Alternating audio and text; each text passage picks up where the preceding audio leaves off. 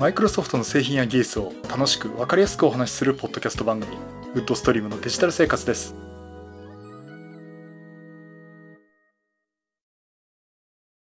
第557回目の配信になります。お届けしますのは木澤です。よろしくお願いします。はい第557回目になります。この配信はクラウドファンディングキャンファイアのコミュニティにより皆様のご支援をいただいて配信しております。今回も SN さんはじめ合計9名の方にご支援をいただいております。ありがとうございます。ご支援の内容に関しましては、この番組ウェブサイト、windows-podcast.com でご案内しております。もしご協力いただけるでしたらよろしくお願いします。また、リスナーの皆さんとのコミュニケーションの場として、チャットサイト Discord にサーバーを開設しております。こちらは、ポッドキャスト番組、電気アウォーカーと共同運用しております。よかったら参加してみてください。Discord サーバーの URL は番組ウェブサイトでリンク貼ってあります。はい、ということで、えー、557回目。えいよいよねネ、ネタが厳しいなという状況になってきてしまして、えっ、ー、と、あの、先週もね、えっ、ー、と、YouTube 版は別撮りで撮って、何喋ったんだっけ？あ、そうだ。Windows 10 20H2 のアップデートのね、えー、話をして、で、YouTube だけのボーナストラック的にですね、iPhone 12と iPad Air 第4世代ですかね、の話をしました。で、ついでに話したエンディングのつもりがね、iPad Air に思いのほか時間をかけてしまいまして、なんか Windows 10より長々と喋ってしまいましてね。まあ、あの、ご興味のある方ね、YouTube 版も聞いていただければなと思っております。えっ、ー、と、今回何をお話ししようかなと思ったんですが、ちょっと最近キーボードいろいろと、えー、注目してるとこありまして、まあちょっとね、日本語入力っていうところでね、お話をしたいなと思っております。さあ、当然ですが、皆さん、日本語入力されるとき、かな入力派ですかね？それともローマ字入力派ですかね？うん。でね、これあの、非常に私は劣勢のですね、かな入力派なんですね。これ皆さんいろいろとあると思うんですが、あの、大体聞くとですね、9割以上、97%とかそのぐらいかな、かなり高い確率で、確率じゃねえんだ、比率で、あの、ローマ字入力をされている方が多いんですね。で、一方、カナ入力っていうのは意外と少ない。で、私の会社でもね、ほとんどの人がローマ字入力で、あの、部署に一人二人いるかなっていう感じなんですね。あそのカナ入力派がね。というわけで私、カナ入力なんですね。私が使ってるパソコンでたまにちょっとじゃあ木田さんここだけ入力させてくださいって入力しようとすると一瞬みんな固まるんですよね。木田さんこれかな、かな、かな入力ですかね?つって。で、一時的にローマ字入力に変えさせてくださいって言って、ローマ字入力にしてもらったりとか、いうことがあるんですが。で、やっぱり、あのー、これマイクロソフトでお話しさす、聞いた時の話ですかね。やっぱりもう、あの、かな入力の方はもう少ないんですよね。で、実際あの、いろんな方、まあ、マイクロソフトの社員の方がサーフィス買ったりするって時もね、英語キーボードがいいとかね、極論するとあの、この JIS キーボードね、あんなもんなくなってしまった方がいいっていうくらいの方、えー、おられまして、いやいや、それは言い過ぎだろうと思ったんですけどね。えー、そのぐらい、えー、ちょっと劣勢かなというところありました。で、あの、なんで私、カナ入力かっていうと、大元があの、ま、8ビットパソコンで FM7 で、アドベンチャーゲームとかでもね、カナ入力をしている。ね、日本語入力をカタカナで入れるんですね。今見るとあの、見るとゾッとする半角カタカナなんですけど。それで入力をしてるんで、あの、かな入力の配置は、かなってその、その時ね、その時漢字変換なんてできないんで、ローマ字変換だっていうのもなかったんですよ。そもそも必要がなかったんですね。だから、かな、ひらがな、日本語を打つときは、このキーボードのキートップに書いてる文字をそのまま打ちゃいいじゃないかっていうことで、まあ、かな入力をしてたんですね。だか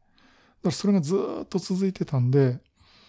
結局ローマ字入力に切り替えることもなく、初めてかなに、かな漢字変換やったのは、まあ、FM77AV のワープロ。確かラ Jet77A だったかな。えー、だったと思いますけどね。そこでもかな入力をして、あと、オアシスですね。あの、ワープロのオアシスってワープロ専用機があったんですが、FM タウンズ版、FMR 版にもオアシスっていうのがあって、それもちろん持ってまして。あと FMR ノートブックも持ってたんで、それ全部オアシスかな漢字変換で、ワープロもオアシスだったんですけど、それも全部もうカナ入力だったんですね。ちょっとさすがにね、親指シフトにはいかなかったんですけども、まあ、そういったところでも JIS キーボードでカナのキートップをそのまま打つってことでずっとカナ入力でした。まあ、その後もあの、IBM PC80 互換機っていうかね、まあ、現状のいわゆる DOSV パソコンから今の流れを組むってところで、もうずっとカナ入力派で通してまして、もう途中でね、ローマ字入力なんか今更できるかっていう感じだったんですね。逆にあの、タイプ数からすると、例えば、キーって打つときに KI って打ちますよね。なんでこう2文字打たなきゃいけないんだっていうところがありまして。だから私はもうずっとカナ入力の方がキー入力数も少ないし、早く打てるというところでね、えー、カナ入力をしていました。逆にだからローマ字入力する人ってなんでローマ字入力なんだろうっていうところがありましてね。で、あの、私の父親とか、あと私の娘とかも初めね、私に習ってカナ入力をしてたんですよ。ところが、えー、なんか親父がそのパソコン教室、まあ教室がそういう、まあネットだとかテレビだとかっていうのを見ててやってたら、みんなローマ字入力。あの、よくパソコン入門のね、NHK が出したようなパソコン入門の本とかありますけど、ああいうの読んでたら、みんなかなじ、かな、ローマ字入力だっていうんですね。結局あれに習ってやってたローマ字入力の方が合わせた方が勉強しやすいってことでローマ字入力になって、あと私も娘はね、学校でどうもローマ字入力で入力させるらしいんですよね。うん。あそれね、小学校、中学校だったかなの話で。で、途中でいつの間にかローマ字入力になってました。今はね、あのー、高校生なんですけど、iPad なんで、あのー、あ、そうか、あれも文字入力どうしてんだろうな。多分カーブフリック、あ、カーブフリックじゃない、フリック入力してるから、もう今更ローマ字入力はしてないと思いますけど、ソフトウェアキーボードで、となるとね、あのー、やっぱりローマ字入力なのかなと思っています。まあ私もそういう私もね、あの iPad で入力するときとかは、もうローマ字入力、もしくはフリック入力なんでね、あの、実配列のキーボードで打つってことはなくなってしまいました。せめてあの、iPad もね、実配列のキーボードがあればよかったんですけども、ひどいんですよね。あの iPad になって、フリック入力以外で、いわゆるキーボード、ソフトウェアキーボードで入力させようとすると、実配列がなくてですね、あの、50音順で並ぶんですね。あいうえを書きくこうって。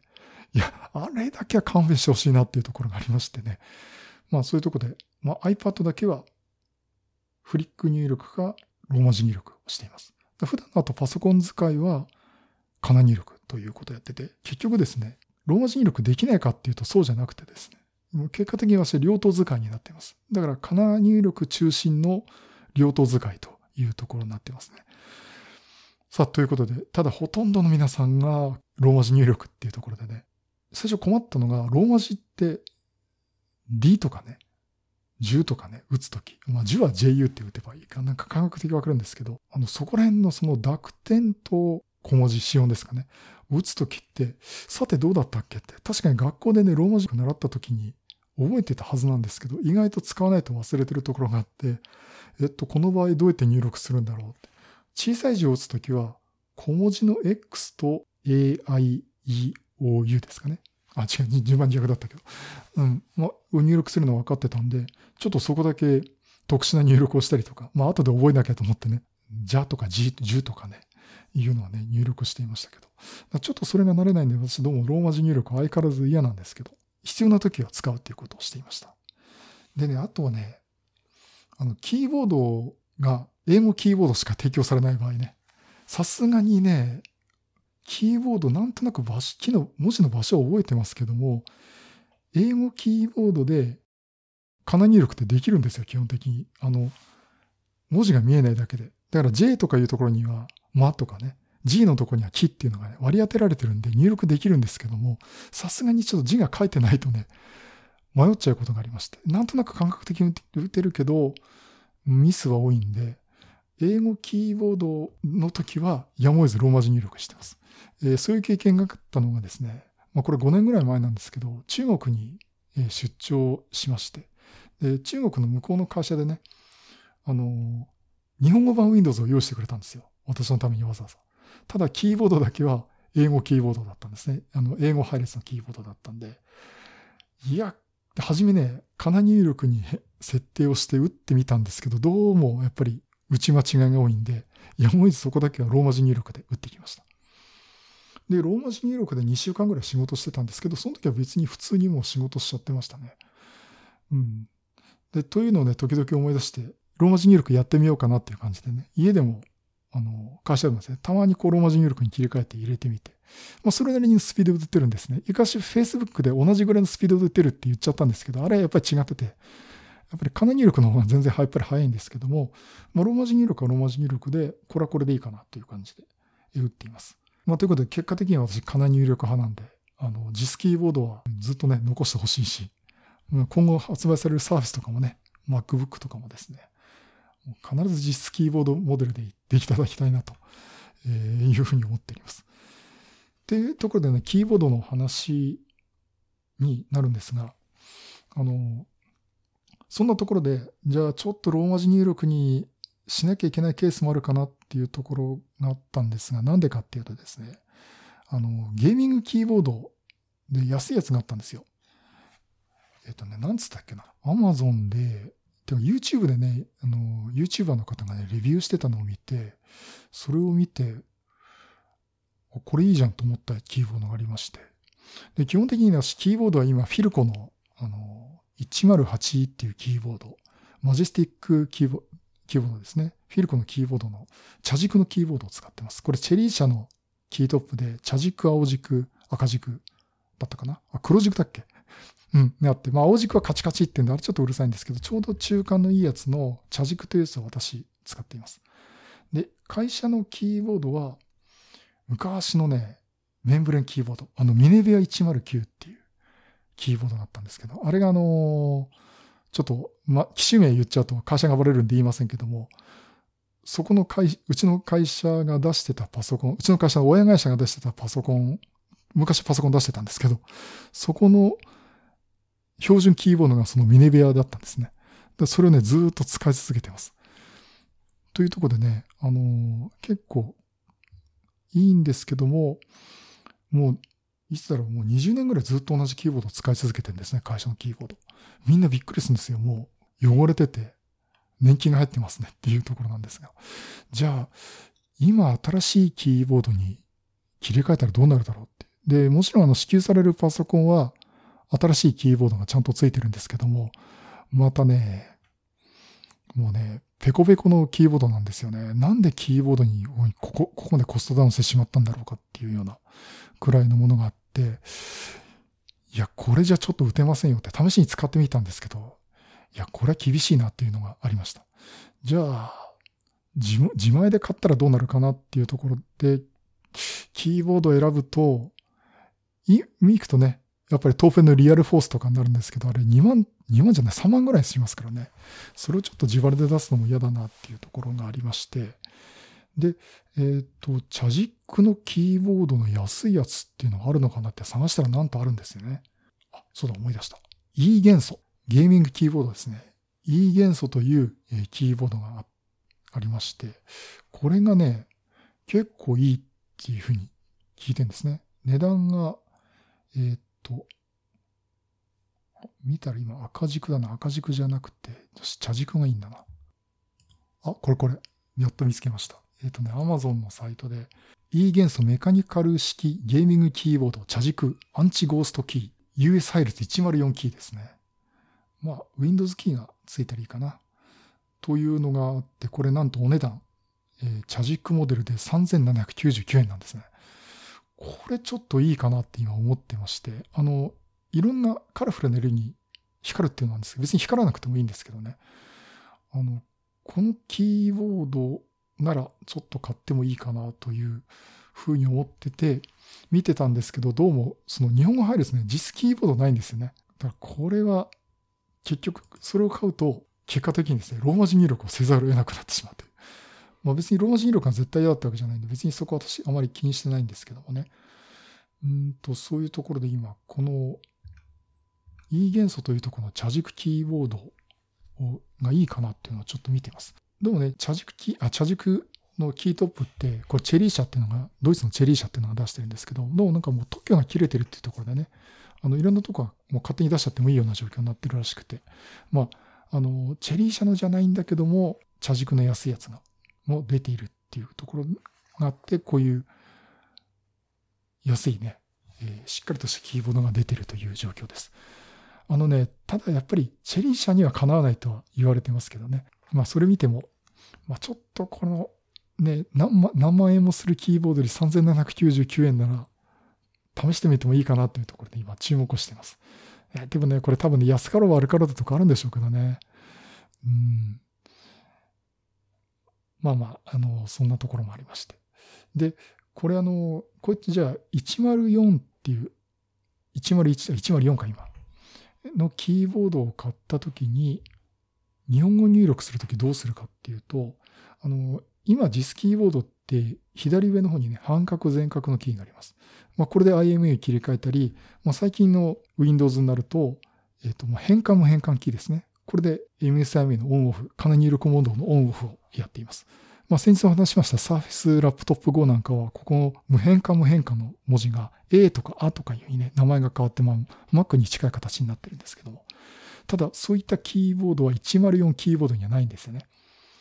あるのはキー、スペースバーの横に Alt キーがあるっていう、えー、ところで、じゃあこれ、日本語入力するにはどうしたらいいかっていうと、 Alt キーと左上のですね、チルダーですかね、のキーがですね、左あの上のエスケープキーの下のとこですね、メインキーボードの1の横、え、に普段とても使いそうもないチルダのキーボード、キートップがあるんですが、これを Alt キーとチルダのキーを押すと、日本語入力モードになるっていうところがありまして、まあこれでできる。もう元々はね、私あの日本語入力って、アルトキーと半角全角キーを同時に押してたんですね。もともとはそうだったんです。で、その名残があって、意外とね、あの、キーボードを、メインのこう、Mac とかじゃないキーボードを触るとですね、要もね、アルトキーと一緒にセットで押しちゃって日本語入力モードにしたりしてるんで、それはね、あんまり慣れは大丈夫かなっていうところもあって、うん、このキーボードちょっと挑戦してみようかな。まあ、カナ入力、ローマ字入力の話から始まっちゃったんですけども、今このキー、キーボードね、E 元素というブランドの、えー、この茶軸のいいキーボードね、いいかなと思って、まあ、ちょっと近いうちに買ってレビューするかなと思って。はい。えー、ということでですね、結局あの、あまり取り留めのない話で申し訳なかったんですけども、カナ入力には、やっぱりカナ入力のあの、打鍵数が少なくていいっていうところもあるし、ローマ字入力になるとね、やっぱりいろんなキーボードでも対応できるっていうところもあるんで、まあ、好み分かれるとこもあると思いますし、あとはもう何よりも慣れですよね。まあ、そういうところもあるんで、まあ、皆さん、それぞれで、多分それぞれのうちのほとんどがローマ字入力だと思うんですけども。まあ、ちょっとここら辺もね、あの、気にして考えてみると、いろいろ面白いものがあるかなと思いました。はい。えー、ということでね、あの、私はただ、基本的には金入力でいこうと思うんですけども、ちょっとこういうキーボード、英語キーボードっていうのを触ってみて、まあその時はローマ字入力せざるを得ないかなというところでちょっとね、お話をさせていただきました。はい。以上、ローマ字入力、カナ入力と英語キーボードの話をさせていただきました。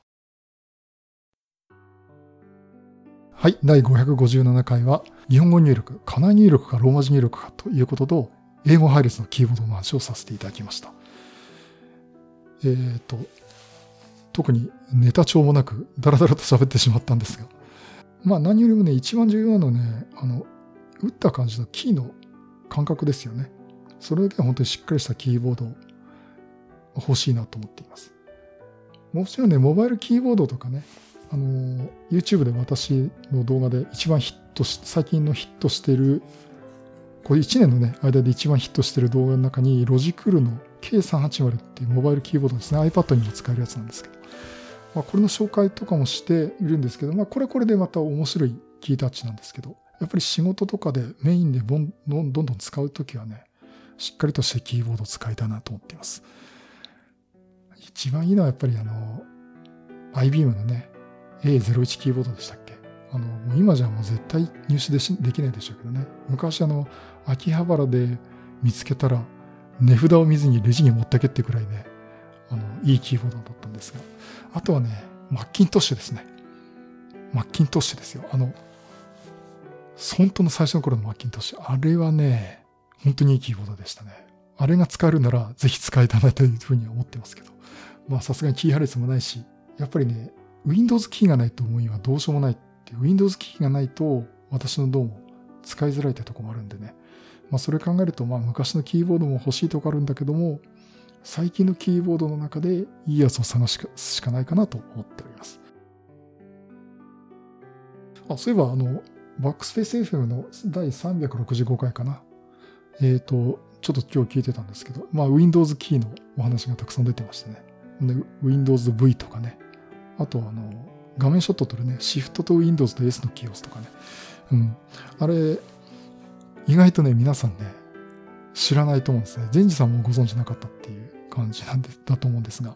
あの、私もいろいろこう Windows の話をしようとしてアンテナ張ってるとこもあるんで、分かったとこもあるんですけども、ああいうのって意外とですね、用が足りてしまうとわざわざ使わないっていうか、知らないままっていうのは多いですね。あの、というわけで私も勉強会とかでたまにね、ショートカットキーの話すると、何人かから、お知らなかった。勉強になりましたっていうケースがあります。まあ、というところで、このショートカットキーの話もね、私もまたいろいろしてみたいなと思っております。あそれで、その中で私、ドリキンさんが、あの、私について、マイクロソフト MVP もらえねえかなって言ってましたけど、あの、マイクロソフト MVP って、あの、ご自身から応募するかなんですね。で、今は、マイクロソフト社員もしくは現役の MVP の推薦状が必要になりますんで、あの、もしドリキンさん、あの、さっきグルドンにも書いたんですけどね、もしドリキンさん挑戦されるようとしたら、私、あの、推薦状書かせていただきますんで、という話をちょっとさせていただきました。あと何かあったかな。ちらほら噂でね、Windows 10の 21H1